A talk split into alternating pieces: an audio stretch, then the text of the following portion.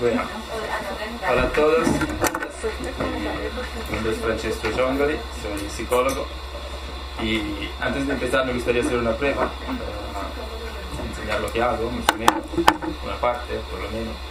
Y por eso, prestáis atención a las palabras que digo y os pregunto algo después.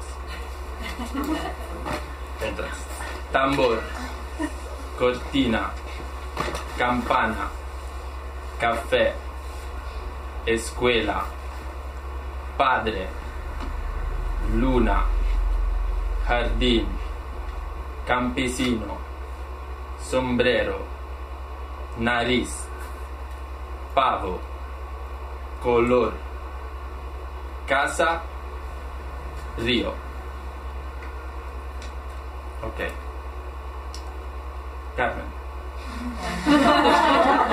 La que tiene mejor memoria y no está de resaca. A ver, ¿cuántas palabras? A ver, ¿cuántas palabras te acuerdas? He dicho 15 Eh, palabras. Tambor, cortina, padre, color, casa. ¿Qué más? ¿Qué más? ¿Qué más? Río, No campesino, campana. Esta era una prueba de memoria a corto plazo. Tenemos diferentes tipos de memoria. Esta era una a corto plazo. Y la base de la memoria a corto plazo que podemos codificar como 7 más o menos 2 elementos. Entonces, desde 5 a 9. Carmen está al límite con 5. Es un mal día hoy. Me dejó de cansar. Entonces, yo lo que hago en mi trabajo es investigar las funciones cognitivas. Mm, En particular, si algunas condiciones de la vida, del pasado, del presente, del futuro, puedes como mejorar o simplemente mantener las funciones cognitivas activas. Sobre todo cuando nos encontramos con uh, enfermedades neurodegenerativas, como puede ser el Alzheimer, el Parkinson o otros fenómenos como traumas, lesiones o simplemente el deterioramiento cognitivo. Ahora bien, ¿qué son las funciones cognitivas? ¿Alguien de vosotros lo sabe? Memoria. Memoria, muy bien. Buena memoria. El lenguaje. El lenguaje, exacto. Exacto. Tenemos dos tipos de funciones cognitivas. La básica, que sería la memoria, la atención y la percepción, y la más compleja, que serían el lenguaje, la praxis, que sería el coordinamiento de los movimientos del cuerpo, también está en nuestro cerebro, y el control ejecutivo. El control ejecutivo sería mm, es lo que nos permite de hacer una acción con un intento. Lo que nos permite, eh, en ello está la memoria de trabajo, o sería manipular las informaciones, o la flexibilidad cognitiva, cambiar opinión, cambiar como mm, mm, una, una opinión, una idea, y también mm, la inhibición de la información irrelevante. Esto me gustaría que lo tenéis un poquito en mente, la inhibición de la información irreleve- irrelevante, porque después lo vamos a ver bien en, alguna, en una tarea.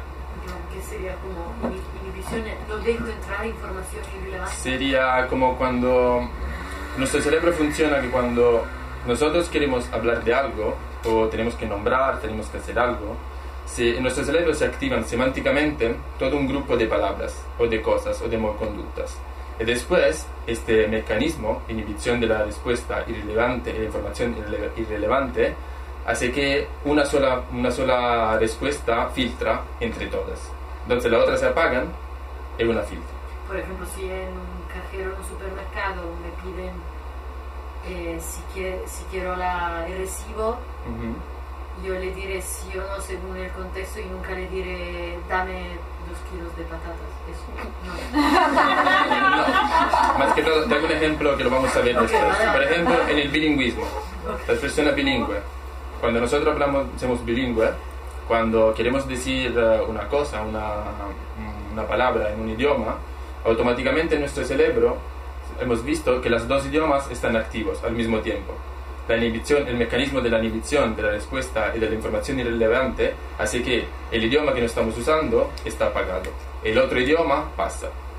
¿Ok? Este es un ejemplo. Ahora bien, ¿por qué estudiar las funciones cognitivas, estas, con, estas condiciones que pueden mejorarla? A ver, mm, para mí, mm, en manera personal, eh, cuando yo era pequeño, mi abuela se, se enfermó, tuvo un ictus, como una- un infarto cerebral, y se quedó como con demencia. No entendíamos nada. Esto me hizo como un poquito preguntar lo que podemos hacer hoy mismo. Puede ser que esto influyó en mi decisión de estudiar psicología, entre los otros trastornos que tengo y lo que estaba a mi alrededor.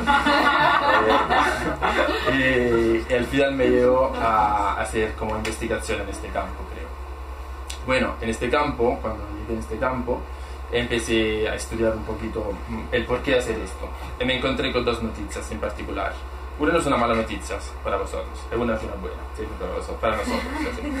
Empezando con la mala, bueno, el 20% de nosotros, si no sé, no sé cuántas personas somos, pero hacemos como 15, 10 personas de nosotros a lo largo de la vida, de la vida, mm, lo siento mucho, pero se dedicará con demencia.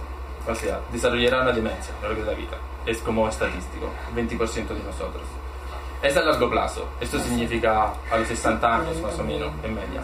Pero si pensamos que a los 60 años vamos a desarroll- a desarrollar, el 20% de nosotros desarroll- desarrollará una demencia y la vida media, por ejemplo en España, es de 80 años, significa que el 20% de nosotros se quedará desde los 60 a los, 20 a los 80 años, o sea, por un total de 20 años, que no son pocos, un poquito como un niño, un poquito regresando, un poquito como perdiendo la memoria. Cuando intento perder la memoria, no significa mm, no saber qué has comido ayer o no saber qué estás haciendo, mm, no sé, qué, qué, estás- qué has visto en la tele. Cuando es perder la memoria, significa encontrarte en la calle y no saber dónde coño estás yendo y decir dónde estoy. Significa mirar tu primo, mirar tu hermano y no saber su nombre y no saber quién es. Esta era la noticia. Bueno, ahora la buena. La buena noticia es que mm, desde, hace, poco tiempo se descubrió, antes se pensaba que nuestro cerebro era como, era como nuestro cuerpo, entonces llegaba al máximo de la cognición, como a la- con, el desarrollo, como los 20, 25 años, y después empezaba lentamente a decaer hasta la muerte. Bueno, desde hace poco mm, muchos estudios han demostrado que no es así. Nuestro cerebro continúa a estructurarse, continúa a cambiar. Todo lo que hacemos o lo que no hacemos, como decía Antonio antes, no lo veo, eh, la no acción, la no acción también tiene un peso en lo que hacemos. Todo lo que hacemos, no hacemos, estructura nuestro cerebro, continúa a estructurarlo y continúa a cambiar nuestro, nuestra estructura. Entonces, este fenómeno se llama la plasticidad neuronal, o sea, sería el continuo cambio de nuestra estructura mm, en relación a los estímulos externos e internos. ¿Esto qué hace? Esto nos permite de entrenar nuestras neuronas, entrenar nuestra sinapsis, entrenar mm, y hacer que cuando nos- encontramos, estallamos un día con una enfermedad, estamos listos. Estos fenómenos se llaman reserva cognitiva, o sea, la reserva cognitiva es la capacidad del cerebro de enfrentarse a, una, a un trauma, que puede ser una enfermedad o un trauma cránico, una lesión o simplemente es el deterioramiento cognitivo más una persona tiene reserva cognitiva, más una persona mm, se enfrentará bien a este trastorno. Esto significa que hay, persona- hay muchas personas con demencias, con la misma gravedad de, la de- de demencias, con, por ejemplo el Alzheimer, pero no todos se afrontan de la misma manera. O sea, algunas personas están súper bien, pero otras no. Esto porque tienen una reserva cognitiva activa. Ahora bien, espera, tengo la boca- Está bien significa que no tienen los síntomas de Alzheimer, que es perder la memoria. No, no Exacto, tienen significa que puedes como enfrentarte extra a, a la enfermedad. Ok. Y significa que tu sintomatología va a ser más suave. Mm. ¿Y la reserva cognitiva cómo se construye? Exacto, esto es, esto es lo que estudio en mi trabajo, en una parte de mi trabajo. Lo que estamos estudiando es como qué peso tienes algunas condiciones de la vida en la reserva cognitiva. Una de esto, esto creo que es una buena noticia para vosotros, es el bilingüismo. Se ha visto últimos años, es, va mucho de moda ahora. Antes se pensaba que el bilingüismo era, mm, era, era un mal por nuestro cerebro. Addirittura se pensaba que mm, eh, nos frenaba nuestras cogniciones. Por ejemplo, los, los niños inmigrantes no le dejaban, ah, eh, eh, no lo educaban a la primer, al primer idioma, lo educaban solamente al segundo idioma de la- del nuevo país, porque los médicos decían que el hablar dos idiomas a la vez era como una... te, te quedaba más lento a nivel cognitivo. Bueno, desde poco sabemos que no es así. El bilingüismo es una fuente como de, de reserva cognitiva. Esto significa que una persona monolingua, una persona bilingua que desarrolla una enfermedad como el Alzheimer o el Parkinson, mm, una persona bilingüe tiene como 5 años, media 5 años más de sintomatolo- sin sintomatología respecto a una persona monolingüe. ¿Esto por qué? ¿Cómo funciona el bilingüe? ¿Cómo funciona el mecanismo del bilingüismo? Mm, lo que decíamos antes, la, la inhibición de la información irrelevante. Mm, en práctica, cuando nosotros hablamos un, un idioma o dos idiomas, mm, sobre todo, eh, cuando hablo de bilingüismo, hablo de bilingüismo activo. Significa, no significa saber otro idioma, significa estar en un contexto donde se hablan dos idiomas a la vez, mm, por la mayoría del tiempo de la vida. Entonces, ¿qué pasa? Cuando nosotros hablamos, somos bilingües, estamos en un contexto bilingüe, cuando hablamos un idioma o el otro, en nuestro cerebro está al mismo tiempo activándose. Solo que el mecanismo de la función ejecutiva, la memoria trabajo y todo esto, hacen que un idioma mm, está activo, pero está parado. Pero esto es como un gimnasio para nuestro cerebro, porque estamos como, está siempre activo. Entonces, más un cerebro está activo, más tiene reserva cognitiva. Para entender bien cómo funciona el eh, mecanismo esto de la respuesta, mm, de la inhibición de la información, tengo aquí una prueba, si queráis, que podemos hacer todos juntos. Es muy simple. Si queréis, podéis ver todos, más o menos. Para entender cómo es el mecanismo solamente. Entonces, bueno, la primera prueba es una prueba pequeña son de, tres partes. La primera parte es simplemente os pido de leer, como aquí en el ejemplo, la palabra, ¿no? Aquí que está escrito. Bueno, vamos rápido, ¿ok? rojo, verde, azul, verde, rojo, azul, amarillo, azul, verde, azul, amarillo, rojo, azul, verde, rojo. Fácil, ¿no? Ok. La segunda parte os pido de, de decir el color de la X, ¿ok? Aquí es verde, ¿no? Ok, vamos rápido entonces. Rojo, amarillo, rojo, azul, rojo, verde, rojo, amarillo, azul, rojo, verde, rojo, verde, rojo, amarillo, azul. Fácil también esto. Ahora la última. Ahora os pido de leer, como antes, la tinta de la palabra. De, de no hacer caso a, la- a lo que está escrito. ¿Qué sería aquí? color, vale. ¿Qué estaría escrito aquí? ¿Qué es-? Verde. Ok, vamos rápido igual. Rojo, azul, amarillo,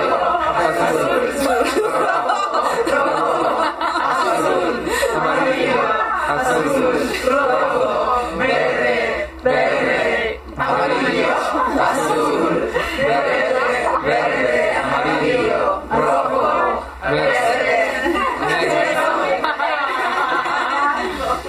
Bueno, esto es, esto es el mecanismo. Esto es como. Esto lo hago con mis pacientes, ¿eh? ¿eh? Pues mejor que yo.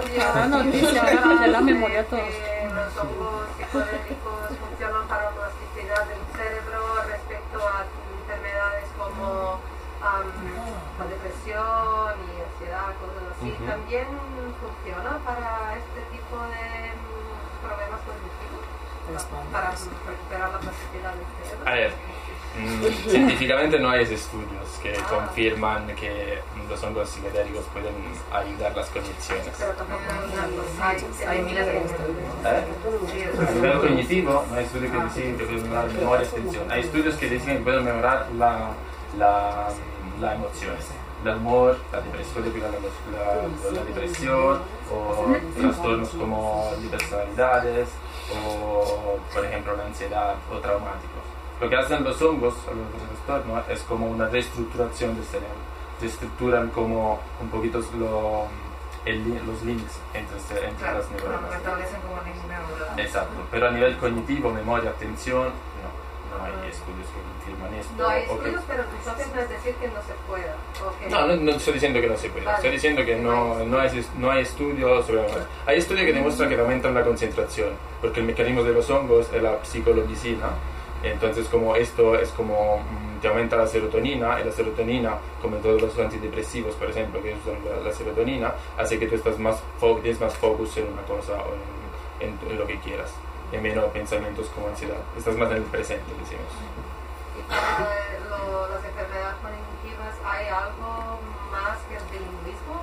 Al nivel, de- al nivel farmacológico, mm, a nivel cognitivo no hay, no hay cosas, no hay terapias. Por eso estamos estudiando con- condiciones. Por eso se estudian como condiciones que pueden como mejorar mm, mm, estas, como, estas patologías. Y lo que se ha visto es esto, que el bilingüismo funciona. O sea, el, ah, el hecho de ser bilingüe te puede ayudar mucho. Pero hay muchas otras cosas, como el aprender un instrumento musical, como una vida social rica. Hay muchos factores que dan las reservas cognitivas. Por lo que yo he visto en mis pacientes, y lo que os digo, y por eso mm, hacemos esta charla, es que mm, la única manera para mm, mm, rellenar una reserva cognitiva es lo de hacer cosas y entrenar el cerebro. O sea, desde hoy todos nosotros tenemos el poder de estructurar nuestros cerebros, de mantenerlo activos. Y más lo mantenemos activos ahora, más será activo en futuro. Entonces, lo que digo a todos vosotros es como ser, ser curiosos, ser como nunca acabáis de aprender cosas, que sea un nuevo idioma, que sea un instrumento musical, que sea ir a Jugar. viajar, una cultura, Jugar, un jugar. jugar, exacto, jugar es un óptimo instrumento de reserva cognitiva. En mi país, perdona, eh, una Sí, sí. experiencia, los abuelos que tienden a jugar desde muy jóvenes con sus hijos y nietos son abuelos que hasta adultos su memoria está muy bien. Eh, se tiende a jugar mucho dominó en algunos sectores en Colombia, en los lugares más apartados, y lo- usted ve los abuelos de casi 100 años jugando dominó en las plazas. Claro. ves jugar, bueno, acá juegan cartas de pronto y cosas así, pero también lo, lo noto es porque mis abuelos, por ejemplo, jugaban parqués y mi abuela de 98 años tenía una memoria excelente y sabía cuándo le iban a matar y sabía cuándo ella tenía que matar y, y todas estas estrategias de juego que uno elabora desde pequeño. Claro, los juegos son uh, otras cosas. Esto es como nunca es demasiado tarde para empezar a hacer cosas. También cuando estás enfrente a un fenómeno neurodegenerativo. Por ejemplo, otros estudios que estamos haciendo ahora es como mm, llevar al teatro, a procesos de teatral, los viejos, los gente mayores que ya tienes como deterioro cognitivos. Pero esto les sirve como para mantener una, una activación de las funciones cognitivas. Esto funciona, si también no funciona, no te mejora la memoria, no te mejora la atención ni el teatro, pero te, te mantiene, hacer que no peoras bueno, a cierta edad es algo. Y también mm, el link con las emociones, o sea, mm, tenemos en nuestro cerebro cogniciones e emociones, están como tienen link, o sea, todos estás como juntos. Entonces también como hacer cosas que te hacen sentir bien es como forma de reserva cognitiva. Y en todo eso, eso que vas diciendo lo veo muy eh, analógico, en plan ¿En qué de- sentido? Que no está mediado por, eh, por, por, eh, digital, como puede ser jugar videojuegos O sea, con el móvil. o estar con el móvil. Eso hay estudios a propósito de cuánto los medios digitales eh, Mm. nos cambian las plasticidades o no. Mm. A ver, es siempre como mm, cómo usa las cosas. No es las cosas en sí, es como las drogas, como las sustancias. No es la sustancia en sí que hace mal, es cómo la usas, cuánto la usas. También con los medios digitales. O sea, los medios digitales son la innovación, son el futuro. Si lo usas bien, te puedes entrenar tu cerebro, tu reserva cognitiva a nivel increíble. Claro que es un abuso de los niveles de, lo- de las medias, de la tecnología, como un abuso de sustancias, hace que tu reserva cognitiva al, con- al contrario no, no se desarrolla, se vas como va perdiendo. Sí, pero entonces tú los traes al teatro, pero no lo llevas al cine, ¿no? Porque este proyecto lo financia el Teatro Yura. Entonces, lo que hacemos nosotros es hacer una evaluación antes te- de, la- de todos los tres meses de teatros, una evaluación completa que tiene también este test, pero una evaluación de dos horas, o sea, con cada paciente, a nivel cogni- mm, evaluando todas las condiciones del paciente, todas las emociones, la depresión, el humor, cómo pasa el día, cómo, qué problemas tiene durante el día. Y después hacemos un programa de tres meses de teatro desde ir al teatro, a participar en obras teatrales, a, a educarse al proceso del teatro. Y al final del programa hacemos otra evaluación. Vamos viendo si, si funciona o si no funciona. Alguna vez sí, alguna vez no. No para todos. Es como la misma cosa, otro estudio, eh, ver como si la música puede ayudarte en los procesos de aprendizaje de memoria. Este otro estudio, a veces funciona, a veces no. a veces por lo que se ve en la mayoría, es lo que mm, yo creo fuerte en esto, no es la condición en sí que hace mejorar tu reserva cognitiva, estructura de tu cerebro, es la condición adapta para ti, que a ti te gusta, que a ti te hace sentir bien y por la cual tú vas creciendo. O sea, porque si no te gusta el teatro para nada, y te, te agobia, es inútil ir al teatro, llevar, mm, estar allí diciendo, como si no te gustan los idiomas, eh, es igual, es inútil que te vas aprendiendo tu idioma, forzándote, aburriéndote. Porque sí, ok, que hablar como el, el bilingüismo te ayuda, pero si tú estás mal en esto, mm, no, no te funciona. Entonces, encontrar tus condiciones, encontrar las cosas que te hacen bien y que te mantienen act- activo tu cerebro, aumenta tu reserva cognitiva, activas tus funciones y se espera que te pueda ayudar a los 20% de nosotros que un día padecerán de esto. Pero hay una relación con la, la actividad física en vez. También, también que tal a nivel físico. también, seguramente también a nivel físico, Es que, Sí. ¿Qué es que no funciona? que es que no funciona. Para- El abuso, como decíamos. Bueno, el, ah, el ser como demasiado, ser demasiado en peso, una cativa alimentación, una mala alimentación, una, un abuso de, de drogas, alcohol. Tomar más de 21 unidades por semana de alcohol es co- correlato negativamente claramente con la negación, con la, con la reserva cognitiva. ¿Qué son 21 unidades? 21 unidades son 21 Tres vasos, decimos. Bien. Por semana. Vaya, Es demo- esto es como... esto es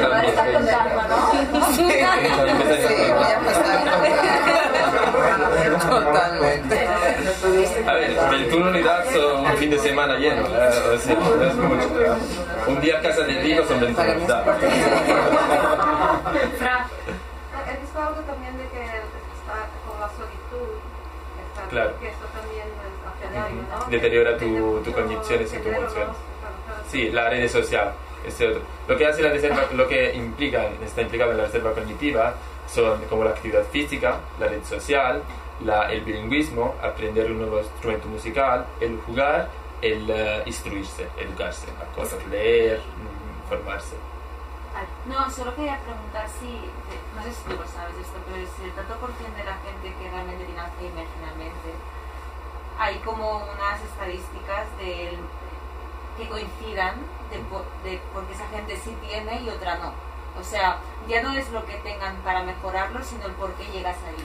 Ok, a ¿No? nivel como de por qué desarrolla Alzheimer es genético, básicamente. Es Tienes un genético. gene. La, la mayoría de los casos, el 90%, muchos, mm, no sé, no sé la porcentaje exacta, no quiero decirlo, Pero, pero como la mayoría de la gente que desarrolla Alzheimer tiene gene. Esto no significa que si tienes gene vas a desarrollar Alzheimer. por contrario. ¿Mm? O sea, Eh, uno que sí. si no tienes genes... Mm, pero es mucho más probable, o sea, si tienes el gene es mucho más probable que vas a desarrollar. Vale. Pero al mismo tiempo, si tienes el gene, no es, es una predisposición a desarrollarlo.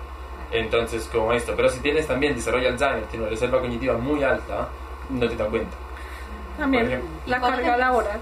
¿Eh? Cuando a una persona ha tenido mucha carga laboral en la vida también. También el estrés, el burnout, la, Por ejemplo, cuando hay, eh, digamos, gente que ha trabajado jornadas muy largas, que no ha dormido lo suficiente, o que por sí no sacan el tiempo para Sí. dormir lo suficiente, Claro. que era la diferencia de lo que pasaba a nuestros padres antes, que para ellos el sueño era sagrado. Ujú. Ahora dormimos mucho menos, va- vamos a otro ritmo, Claro. por eso tenemos laxus a veces de memoria, tenemos la memoria por raticos. También. Y normalmente, eh, cuando detectáis una persona que Alzheimer, es decir, eh, la persona en sí se da cuenta, las del alrededor se dan cuenta, o hay un factor de decís, vale, o sea, qué límite, ¿no? O que, porque a veces también puede ser simplemente de demencia o, o no sé, por ejemplo el COVID, ¿no? Ahora que, Ok. que da efecto de te olvidas de las cosas, Sí. me ha pasado personalmente. ¿no? Pasa, Pues, pasa. ¿En Bueno, qué es que- momento ¿En qué momento se desarrolla el Alzheimer? A pues ver, hay- hay- sabéis que sí, 100% esa persona tiene? Ok, eh, lo que es hace- un poco técnico, pero bueno. Sí, lo que hace el Alzheimer, ¿qué es el Alzheimer? Es como una proteína que se llama beta-amiloide que se va desarrollando en el cerebro. Esta proteína vas como comiendo las neuronas. Entonces el cerebro Alzheimer es comido, o sea, es como se va deteriorando poco a poco. Entonces el Alzheimer, sobre todo en los ventrículos, que son la parte interna, interior, y la corteza cerebral, que es la parte más reciente. Entonces, una- el desarrollo como de Alzheimer eh, se ve con la resonancia magnética, por ejemplo, cuando tu cerebro cuando está comiendo el cerebro. Pero lo que pasa a empezar, la, gente con Alzheimer empieza con un deterioro cognitivo, deterioramiento, deterioramiento cognitivo, que a empezar es leve, cuando puede ser multidomínico, cuando la gente se queda un poquito tonta, mayor, o, o amnésico, cuando empieza a no recordarte las cosas. Y después puede ser leve, moderado, grave. Y la diferencia entre deterioramiento cognitivo y demencia, que el Alzheimer es una demencia, es que cuando tienes deterioramiento cognitivo, tus tus funciones cognitivas están como deterioradas, o sea, tienes fallas, pero todavía tú eres autónomo. Se desarrolla demencia, se, se diagnostica demencia cuando tú tienes como deterioramiento cognitivo, pero ya no puedes vivir solo, ya no eres autónomo. Allí es demencia. En el momento, el, se, se creo que el 70% de la demencia son Alzheimer. Después hay muchas otras. Pero y allí se empieza a investigar si es demencia Alzheimer o si no. Básicamente se hace con la genética, si hay la predisposición genética, con resonancia magnética y post-mortem. O sea, a ver la presencia, el porcentaje de beta-amiloide en tu cerebro. Ya, sí. Puede ser una contribución. Yo tuve una abuela que tuvo Alzheimer por 15 años y es súper fuerte porque me quedé con todos los exámenes de imagen de las resonancias y se ve el cerebro se quedando más pequeño. Pues en el final de su vida, cuando ya no hacía nada, el cerebro era... Se tenía el espacio del cráneo, pero el cerebro estaba así.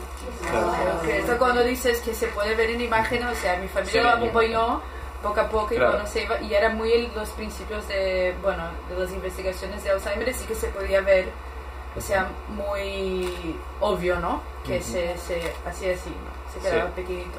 Pero esto, y aquí que entra en juego la reserva cognitiva. Por ejemplo, ¿cuándo descubrieron la reserva cognitiva? La reserva cognitiva fue descubierta en un estudio sobre una comunidad de monjas, eh, no me acuerdo dónde ahora, me parece aquí, en Europa, pero no me acuerdo dónde, eh, que bueno, hicieron muchas pruebas, como porque es una comunidad, entonces todos tienen los mismos costumbres, entonces es bueno para hacer como experimentos como psicológicos, esto, ¿no? Y cognitivos. Entonces como empezaron a hacer muchas pruebas estas monjas, y vieron a, a- hicieron como nivel de condiciones cognitivos, ¿no? Y lo que pasó es que mm, se dieron cuenta que cuando la, más, cuando la más mayor murió, tenía como 95 años, abrieron su cerebro, ellas tenían como un nivel de Alzheimer muy alto, pero sus pruebas de condiciones estaban bien, normal, o sea, estaban como de 95 años, y allí se empezaron a dar cuenta, hicieron como la, la relación entre las monjas que había estudiado mucho, a que estaban como, por ejemplo, a estudiar, a copiar los libros, a, trabajaban cognitivamente, era que no trabajaban con, con las condiciones. Entonces vieron esto, que no era más una, una la dimensión del cerebro que contaba, ma cuánto ese cerebro estaba usado y cómo la reserva cognitiva podía hacer frente a, a la betamiloide que se estaba comiendo el cerebro. Entonces, si queda poco cerebro, pero tienes muchas conexiones, porque lo has estudiado mucho, estas conexiones puede como aguantar tu déficit. Llega un punto que ya no, llega un punto que ya, va, no entiendo más nada. O sea, por esto, por ejemplo, la diferencia entre bilingüismo y monolingüe es que, por ejemplo, los primeros cinco años de los bilingües son normales, pero después llega un punto en el cual los bilingües, pum, caen de, caen, que no entienden más nada. Mientras el monolingüe es más como normal, el eh, deterioramiento, que tú te ves, antes pierdes una palabra, antes estás un poquito confundido. Los monolingües, los bilingües van como bien, bien, bien, bien, eh, llegan a un punto que no entienden más nada. Por eso es ta- también importante prevenir eh, lo que estamos estudiando y diagnosticarlo en tiempo, por eh, evitar que esto pase y se quede como una persona de repente. Una pregunta. ¿Cómo? ¿Y siempre ha existido el, el Alzheimer? O sea, es una enfermedad que existe... No, nunca me lo he preguntado, ¿sabes? Nunca me lo he preguntado. Bueno, mm, básicamente todas estas demencias, estas como enfermedades un poquito neurodegenerativas, no son nuevas, pero ahora se sienten mucho porque la edad media es muy alta. Antes la edad media era como de 5 años, no sé, estaba siempre como muy poco. Entonces el cerebro no tenía el tiempo de deteriorarse. Entonces ahora, en los últimos 100 años, como que la edad está aumentando mucho, se vamos a encontrar también los deterioramientos, la demencia va aumentando mucho. A nivel del Alzheimer, mm, lo que lo descubrió es Alzheimer, se llama así, Eh, creo que era como hace 100 años, en como 50 años. Pero no sé decirte. Antes existía, seguramente existía. La beta-amiloide, la proteína existía. Y se comía el cerebro ya antes. Pero creo que tienes que llegar a una, a una cierta edad para eso. Entonces, antes era mucho menos. Antes no lo podíamos saber, además. La única manera que se empezó a descubrir Alzheimer era como abrir los cerebros muertos y ver que estaban comidos. Yo tengo una pregunta. eh, ¿Podría ocurrir, no, o sea, eh, a nivel neuronal, la demencia, puede ser que, podría ocurrir que eh, uno se confunda un re- porque se olvida, ¿no? Entonces se confunda un recuerdo que no, que no se, de una vivencia que no se tuvo, o sea, que intento recordar Un falso recuerdo. un falso recuerdo. ¿Podría, podría ocurrir eso? Como inventar realidades que no fueron, Claro, el falso recuerdo está, está lado. está dentro del... Lo que, todo, todo lo que recuerda básicamente es un falso recuerdo. O sea, porque tu cerebro hace como una elaboración de lo que recuerdas. Claro, por ejemplo, si dejé algo guardado en un lugar Claro, y voy a ese lugar y no está, claro, es un que nunca lo dejé ahí. Exacto. Sí, sí, es un falso recuerdo. 確かに。